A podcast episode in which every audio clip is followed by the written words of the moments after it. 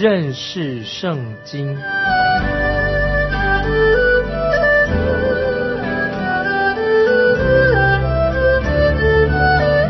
认识上帝的话，把上帝的话带到全世界。本节目是由认识圣经机构和环球广播电台联合制作，欢迎收听。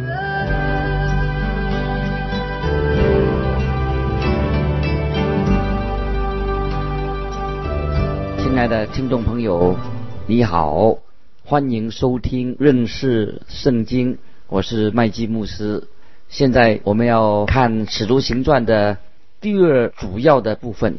根据主耶稣在《使徒行传》第一章八节的大使命来做区分的话，首先他们要在耶路撒冷为主耶稣做见证，然后呢，圣灵就要借着使徒们。完成主耶稣在犹太和撒玛利亚的事工，这一段经文里面，就是从使徒行传第八章一直到十二章，这个就是使徒们要完成在犹太全地以及撒玛利亚这个地方的施工。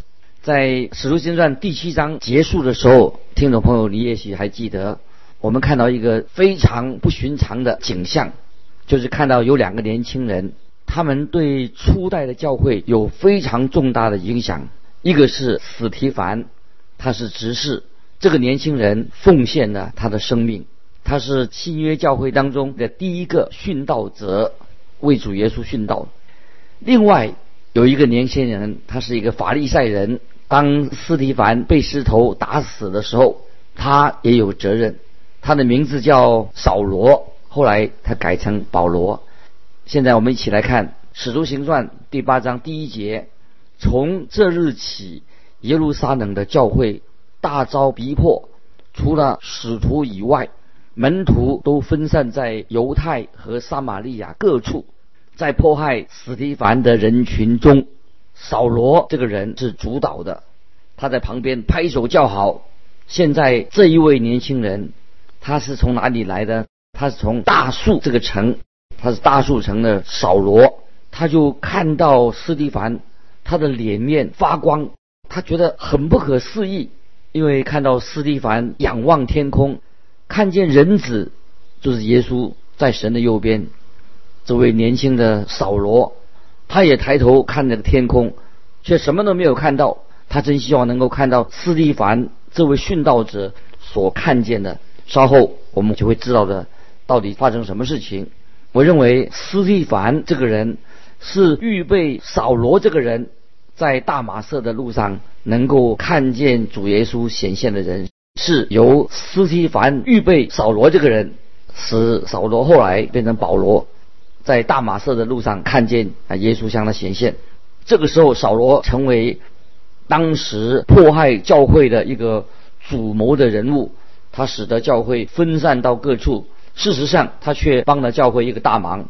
本来教会的人都定居在耶路撒冷，如果不是这位扫罗这个大属的扫罗所带来的迫害，他们就不会往外移动。主耶稣告诉他们要进到犹太全地，要到撒玛利亚地方。犹太是绕着耶路撒冷城，撒玛利亚是在耶路撒冷的北边。现在我们来看《使徒行传》第八章第二节。有虔诚的人把斯蒂凡埋葬了，为他捶胸大哭。现在我们要谈谈关于基督徒的丧礼、安葬的丧礼的事情。火葬对不对呢？人说火葬不对，但是圣经并没有反对把人过世以后做火葬，不会因为人火葬了他就失去了救恩。听众朋友要知道，基督徒的丧礼，人过世了，就像撒种一样。就像睡觉，就像休息，到复活的时候，他就会醒过来。这是保罗在《帖撒罗尼迦前书》第四章所说的。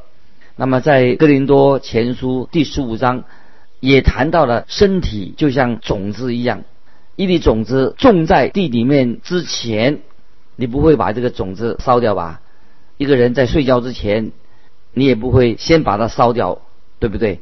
把身体比喻作种子。一样，比喻作种子，埋在土里，这是一个很好的一个说明，一个见证，就是证明你对未来的复活有信心，这是很重要。我们对死人复活，我们自己未来要复活有信心。斯蒂凡的尸体已经不成人形了，他们轻轻的把他的尸体拿起来，把它放进埋进土里面，就像把种子埋在土里一样。斯蒂凡这个人已经见到主耶稣的面了。主耶稣基督在天上正在等候他，在天堂见到他。斯蒂凡的身体虽然是埋在土里面，但是要等候将来的复活。在哥林多前书十五章四十二到四十四节说，哥林多前书十五章四十二节到四十四说，死人复活也是这样，所种的是必朽坏的，复活的是不朽坏的；所种的是羞辱的，复活的是荣耀的。所种的是软弱的，复活的是强壮的；所种的是血气的身体，复活是灵性的身体。若有血气的身体，也必有灵性的身体。啊，这是在哥林多前书十五章四十二到四十四节的一段重要的关于复活的说法。接着我们看使徒行传第八章第三节，使徒行传第八章三节，扫罗却残害教会。进个人的家，拉着男女下在监里。我们看到扫罗这个人，这个时候满腔热情。他后来写到关于自己的事情的时候，他自己这样说：在菲利比书三章六节，菲利比书三章六节说，就热心说我是逼迫教会的。那个时候扫罗还没有变成保罗，后来他变成保罗了。就热心说我是逼迫教会，他是逼迫教会的。现在我们看《使徒行传》第八章第四节，那些分散的人往各处去传道。这里我们看到门徒受到逼迫的结果，教会受到逼迫的结果，逼迫并没有阻碍教会的发展，反而更进一步的把福音传开了，教会拓展了。后来当保罗被关在罗马监狱的时候，也做了相同的见证。他说：“弟兄们，我不愿意你们知道我所遭遇的事。”更叫福音兴旺，所以他愿意他们知道什么事呢？他说：“我所遭遇的事情，更叫福音兴旺了。”这是记载在腓立比书第一章十二节。所以，我们认为教会会因为外来的迫害而受到伤害，只会受到内部的纷争，反而是对教会有很大的伤害。稍后我们就会看到了。现在我们接着要给。听众朋友介绍，啊，神被神所使用的大大使用的第二个执事是谁呢？这是我们看《使徒行传》第八章第五节，菲利下撒玛利亚城去宣讲基督。主耶稣已经说过，他们要在耶路撒冷、在犹太地区和撒玛利亚为主做见证。现在福音。就传到了撒玛利亚了。接着我们看第六节，众人听见了，又看见菲利所行的神迹，就同心合意的听从他的话。我们看到斯蒂凡是初代教会当中啊能够行神迹的人。现在我们看到菲利，他也有相同的行神迹的恩赐。我们要知道，不是每一个人都有这种恩赐，只有。啊，福音啊，传福音的领袖，他们把福音传到世界各地的人，神就会赏赐给他们有这样的恩赐。后来有一天，这种行神迹的恩赐就消失了。在使徒时代结束之后，这种恩赐就不再出现了。当圣经的新约、旧约、新旧约圣经完全啊完毕以后，写成了以后，要。印证谁是真正属于神的，就是按照分享的教义来断定，而不是看某某人按照他的所行的神迹来做一个判断，谁是属于神的啊，谁不是属于神的。所以这个听众朋友要很注意，就是圣经已经完成了，是按照他按照他所传讲的道、传讲的教训作为标准，不是按照他所行的。神机来判断。接着我们看第七、第八节，因为有许多人被污鬼附着，那些鬼大声呼叫，从他们身上出来，还有许多瘫痪的、瘸腿的都得了医治，在那城里就大有欢喜。我们看到现在福音已经传到了撒玛利亚这个地方，菲利在撒玛利亚大受欢迎。他到每一个地方，我们看到福音就带来了极大的喜乐，因为教会成长的很快，在那个时候，那么有些很可惜，当时有许多人就加入了教会，却没有真正的信主，他们也不是真正啊完全是信徒，不是信徒，但他们表面上他们宣告他们也是基督徒，可是他们。并没有真正的信心，也像我们今天啊也会见到有这样这些人。现在我们要啊看到有一个人啊，他就是这个样子的。我们要看《史书行传》八章第九节，有一个人名叫西门，向来在那城里行邪术，妄自尊大，使撒玛利亚的百姓惊奇。西门这个人，他认为自己很了不起。今天我们也会看到有这种人，以为自己很了不起。如果今天有人说他自己是神医，他有医治的能力，他也认为自己大概与众不同，自己很行吧。人们就会很多人就会认为说，哦，认为他神医都是很谦卑的，可能会认为他谦卑是谦卑的。但是如果有人能医病，而且暗示他自己是他有这种医病的恩赐。在这种人身上就看不到有什么真正谦卑的这种性情，他是妄自尊大，这个心妄自尊大，那么他也是行邪术。西门他就是这样的一个人。现在我们看十第十节到十一节，无论大小都听从他，说这人就是那称为神的大能者，他们都听从他，因他久用邪术，使他们惊奇，因为当时的。那个城里面的人觉得行邪术的西门就好像他像神一样。那么今天我们也看到有些人也会被这种所谓行神迹的人，他能行神迷惑了。亲爱的听众朋友，你不要被任何人或者他的能力所迷惑了。就算他是传福音的，我们也不要把焦点放在这个人身上。我们要把焦点放在哪里呢？是放在耶稣基督的身上。放在神的真理上，不是把焦点、重点啊看在这个人做什么，并且你要检验他讲的道，他传的福音是否按照圣经，是否正确。我们是要仰望神，要我我们要归向神。当我们把焦点放在人的身上的时候啊，就会把注意注意力啊从主耶稣的身上移开的。那么这个就是发生在当时撒玛利亚那个城里面所发生的事情。接着我们来看《使徒行传》八章第十二节，及至他们信了腓力所传神国的福音和耶稣基督的名，连男带女就受了洗。我们看见腓力在撒玛利亚传福音，许多男男女女都归向主耶稣了。西门和腓力，西门这个人和腓力接触了之后，显然他也在腓力带领之下，他也信主了。那么我我个人认为，西门。就是啊，教会啊，这个在教会当中发生第一个啊，借着宗教啊，借来来发财的人啊，这个西门他是一个很很有问题的人，他借着宗教来发财来赚钱，可惜他并不是啊最后一个啊。今天我们知道有很多人借着借由宗教来发宗教财，当时在撒玛利亚大复兴福音大复兴的时候，在菲利的带领之下，西门这个人好像他信了主了。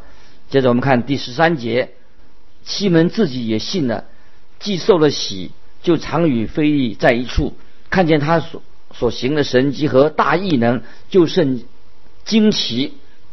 他们看到西门这个人好像也信了，也受洗了，他成为非利的朋友。你可能以为他是一个真正信耶稣的人，可是他并没有改变。我们看到还有其他的人也是。好像公开的承认，呃，耶耶稣是他的救主，可是他并没有真正的重生。他们所有的就是一些头脑的知识，在头脑上面，并没有生命，并没有改变。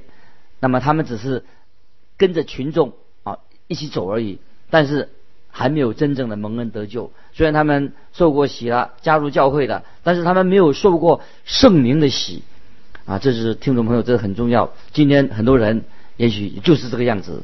我收到有一些来信，说到啊，自从他们开始研读圣经啊，自己来读圣经之后，他们就开始借着圣经来检验自己的信心。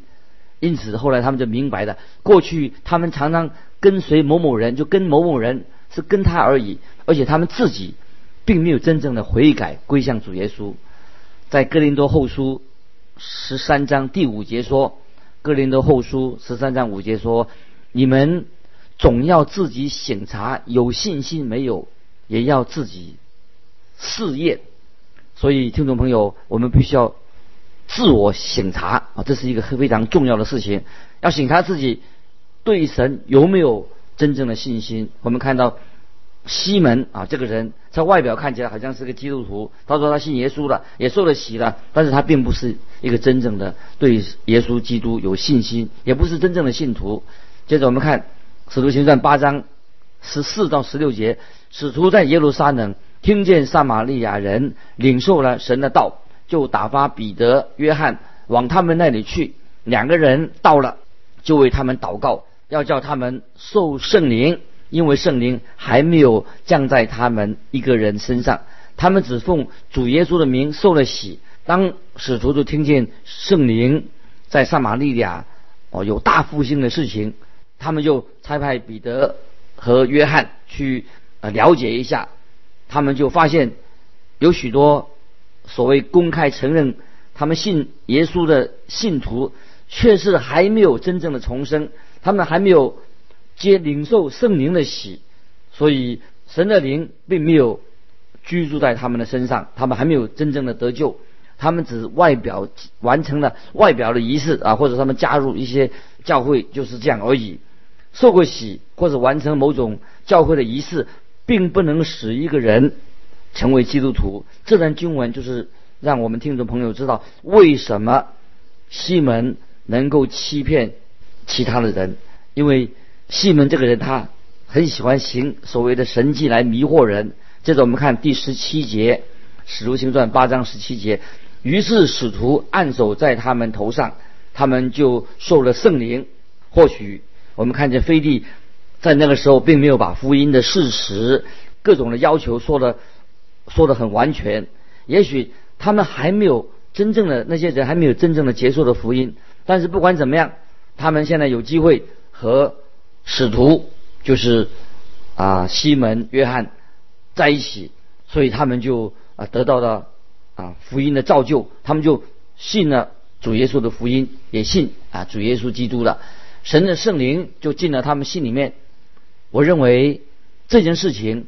必须要我们了解当时的历史的背景来啊解释。我们看见福音的大门已经大大的开启了，福音已经传到每一个新的地区。那么这是使徒们从耶稣那里所接受的使命。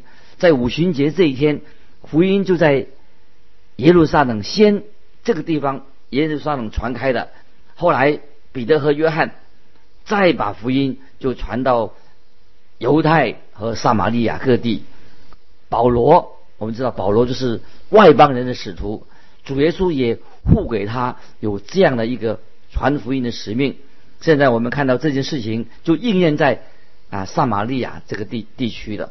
接着我们看第十八、十九节，使徒行传第八章十八、十九节，西门看见使徒按手，便有圣灵四下。他就拿钱给使徒说：“把这权柄也给我，叫我手按着谁，谁就可以受圣灵。”我们看到这个西门，他真的是一个有问题的人。他想用金钱来买神的恩赐，他简直啊，因为他这个人简直就是一个宗教骗子，想用这种恩赐来获得他个人的利益啊。今天也同样的有这些事情发生，所以听众朋友。你要小心谨慎啊！这些人会说哦，有大神机，又在在会在他们的聚会当中就会发生，说起来好像很谦卑的样样子。他说啊，这不是我做的，这是神做的，好像不是自己做的。如果真是这样，他们为什么还要继续这样的来欺骗人呢？所以在圣经里面，这里说到迷惑，迷惑就是所指的迷惑，就是这个意思。从自以前到现在。一直有许多的宗教骗子想要迷惑群众，所以听众朋友，我们要谨慎、小心、小心这些异端，因为外来的迫害对教会的迫害，并不会伤害到教会。迫害外来的迫害只会使信徒分散的，而且有时还有助于把福音的广传。真正教会受到的伤害是什么？是来自内部的一个因素。假如若有人他自称自己是信徒，但是他却不是真正的信徒，那么教会的内部就会受到啊这个人的伤害。那么这件事情也发生在主耶稣身上。主耶稣是被谁出卖的？他是被自己的门徒出卖的。主耶稣自己的门徒出卖了他，就是犹大。那么耶稣他自己国家的人，属于国家的人，他们自己耶稣自己国家的人，以色列人，把耶稣卖给罗马人，把他钉在十字架上。所以今天啊，主耶稣也告诉我们要注意啊，主耶稣也是被今天被教会的内部的人所出卖的。魔鬼的方法是什么？专门先用外力、外面的力量来破坏教会。他发现这个起不了作用，那么他反而会使福音越越来越广传。于是魔鬼的工作就从内部来破坏、渗透教会里面，破坏教会。那么这个是今天。呃，魔鬼撒旦的一个计谋。